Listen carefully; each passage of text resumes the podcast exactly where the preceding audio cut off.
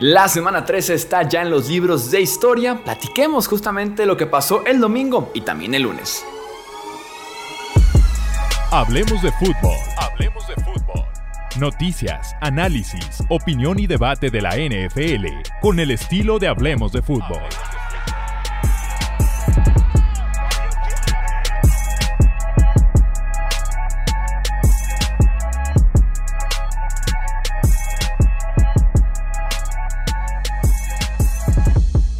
Amigos? ¿Cómo están? Bienvenidos a una edición más del podcast de Hablemos de Fútbol. Yo soy Jesús Sánchez. Un placer que estén aquí nuevamente para poder comentar lo que fue una gran semana 13. Creo yo que en el papel ya lo decía, me parecía de lo mejor que teníamos recientemente en la NFL y creo yo que no decepcionó por aspectos que platicaremos ahorita. Eh, tenemos que arrancar obviamente por el que fue en mi opinión el partido de la semana, el Bengals en contra de Chiefs. Lo era en el papel, en la previa y creo yo que no decepcionó para nada en ese sentido de lo que vimos ya en el campo, ¿no? Me gusta incluso más esta rivalidad de Bengals contra Chiefs, me gusta más que la rivalidad de Chiefs contra Bills. Eh, aunque de momento es rivalidad entre comillas, ¿no? Siempre he creído que una rivalidad se convierte en rivalidad además de la, del odio deportivo que existe, la inadversión, eh, los jugadores, los momentos, los partidos y demás, porque es parejo. Y el tema aquí no ha sido tan parejo. Joe Burrow tiene marca de 3-0 en contra de Patrick Mahomes en la NFL. Eh, y de hecho, las tres victorias que han tenido los Bengals recientemente contra los Chiefs, las tres han sido en el mismo año calendario. Dos en enero, una ya sobre el cierre de temporada regular pasada, otra obviamente en la final de conferencia y tenemos otra eh, ahora en diciembre, ¿no? Las tres han sido en 2022. La línea defensiva de Cincinnati lleva ya un par de semanas bastante, bastante buenas. ¿eh? eh DJ Reader desde que regresó ha sido factor diferencial importantísimo. Eh, Trey Hendrickson tiene un buen partido con cinco presiones al coreback con Patrick Mahomes. Otros nombres que se suman también a la fiesta. Entonces fue clave y más porque... Eh, Kansas City no pudo llegar a Joe Burrow. No le llegó en lo absoluto a Joe Burrow, que es la clave para poder frenarlo y que es lo más sencillo de hacer porque esa línea ofensiva no ha terminado de cuajar del todo, no ha terminado de hacer clic y no es tan buena. Entonces, creo yo que esa fue la diferencia de parte de que Burrow eh, creo que manejó muy bien la presión cuando la tuvo, ¿no? Incluyendo ese último pase que intenta Tercera y once, menos de dos minutos por jugar, el partido prácticamente en la línea, la presión en la cara y se manda un tremendo pase a T. Higgins. Entonces, en ese sentido, Joe Burrow hasta manejó mejor la presión que Patrick Mahomes. Y creo que también Cincinnati tiene más estrellas que te levantan un partido tan importante eh, y de ese tipo de características, ¿no? Tiene a Jamar Chase haciendo jugadas, a T. Higgins, mientras que Kansas City jugó sin Juju una parte del partido, sin Clyde Barceler, sin Kadarius Stone lesionado. Entonces, también en ese sentido pesó el factor estrella que sí tienen los Bengals y que de momento no tienen los Kansas City Chiefs, ¿no? Eh, hablando justamente de estrellas, el partido de AJ Brown. Por partidos como el domingo no cambias a un tipo como AJ Brown. Un tipo que te va a hacer a su ex equipo 8 recepciones, 119 yardas y 2 touchdowns.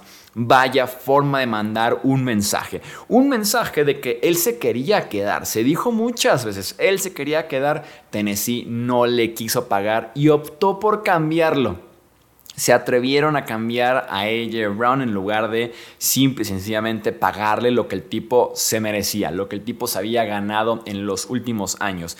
Me encanta porque mostraron un gráfico en la transmisión de los wide receivers de Titans contra AJ Brown este año.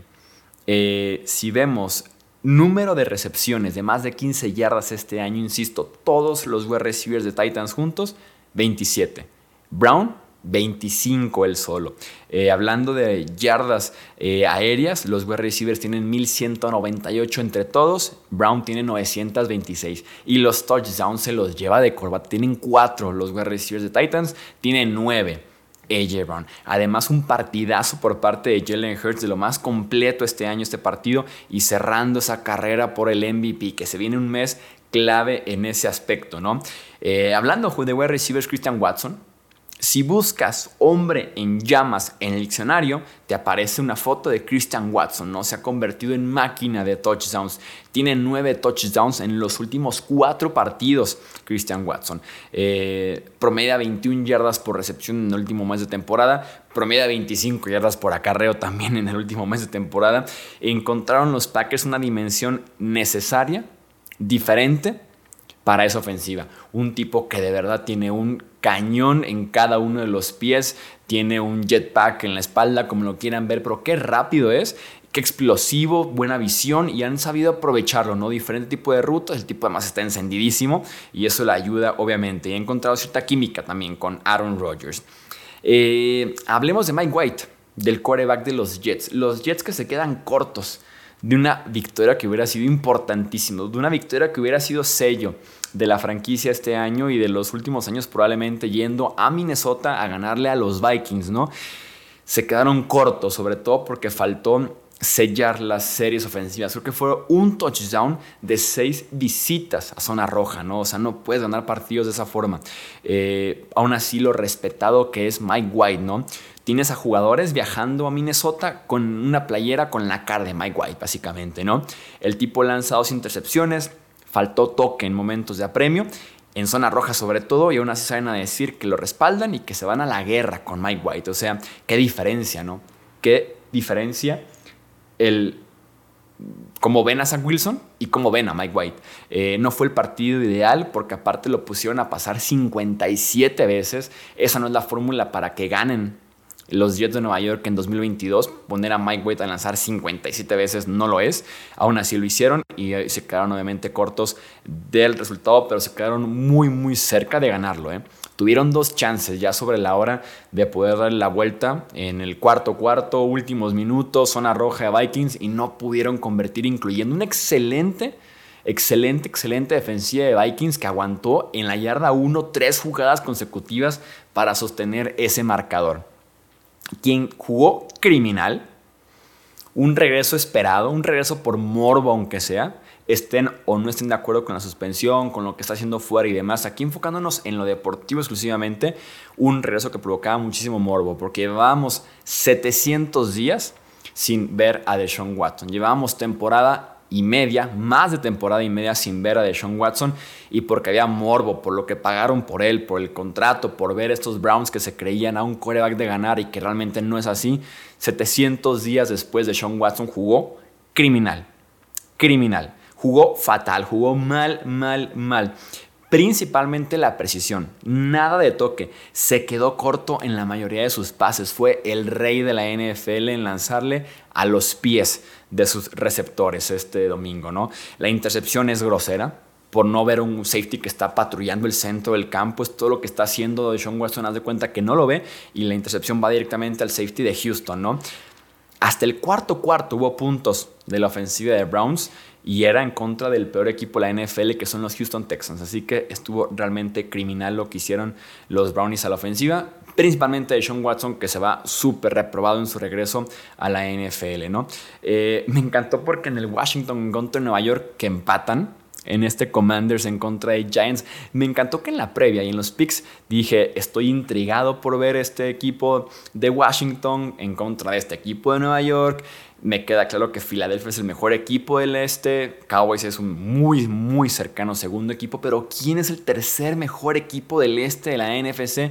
Mi cuerpo me pide saberlo, me quema por dentro. Quiero saber quién es el tercer mejor equipo de esta división que tiene a sus equipos adentro de los playoffs, a los cuatro, y empatan. Y proceden a empatar y nos quedamos con la misma duda de quién es el mejor equipo, ¿no? Literalmente empatan. Tenemos Sunday Night Football de la semana 15, o sea, dentro de 15 días, otra vez Commanders en contra de Giants y espero esta vez sí tener la respuesta de quién es el mejor el tercer mejor equipo de esa división este de la NFC. Y ya para cerrar tenemos el Monday Night Football, un partido de equipos mal entrenados y que su récord lo dice y que el desarrollo del partido lo dice, ¿no? Eh, Todd Bowles y Dennis Allen deben ser de los peores head coaches este año, ¿no?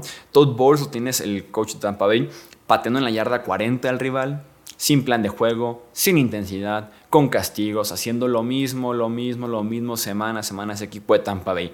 Y con Dennis Allen tienes al tipo jugando el personal equivocado, ¿no? Con un Mark Ingram lesionado, tomando la decisión incorrecta, pero ¿por qué está siquiera Mark Ingram en el campo, ¿no? Eh, eh, sin aprovechar, sin matar a Tampa Bay, con faltó agresividad, o sea, realmente tienes a dos equipos muy, muy mal coachados y creo que su récord te lo dice, porque todo el sur de la NFC está muy mal este año y el Monday Night Football fue más castigo que nada poder verlo por lo menos tuvimos una remontada por ahí al final de Tom Brady que el tipo lo volvió a hacer.